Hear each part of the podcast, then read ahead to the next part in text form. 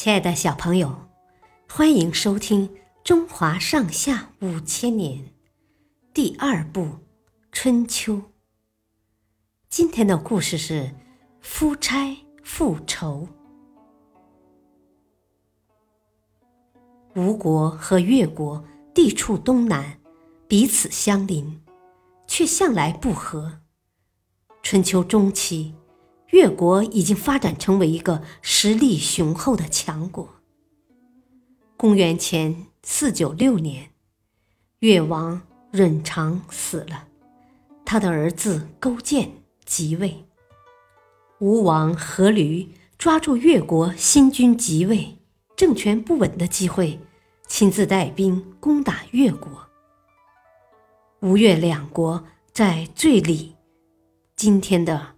浙江嘉兴西南处大战，结果吴军大败，吴王阖闾受了重伤，还没回到国内就死了。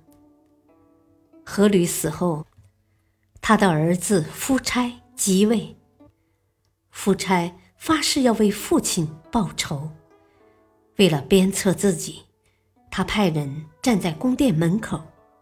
每当自己进入宫殿时，守在门口的人就会大声问他：“夫差，你忘记你的杀父仇人了吗？”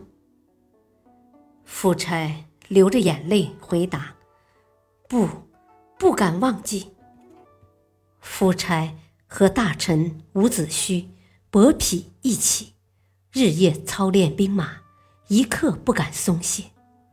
三年之后。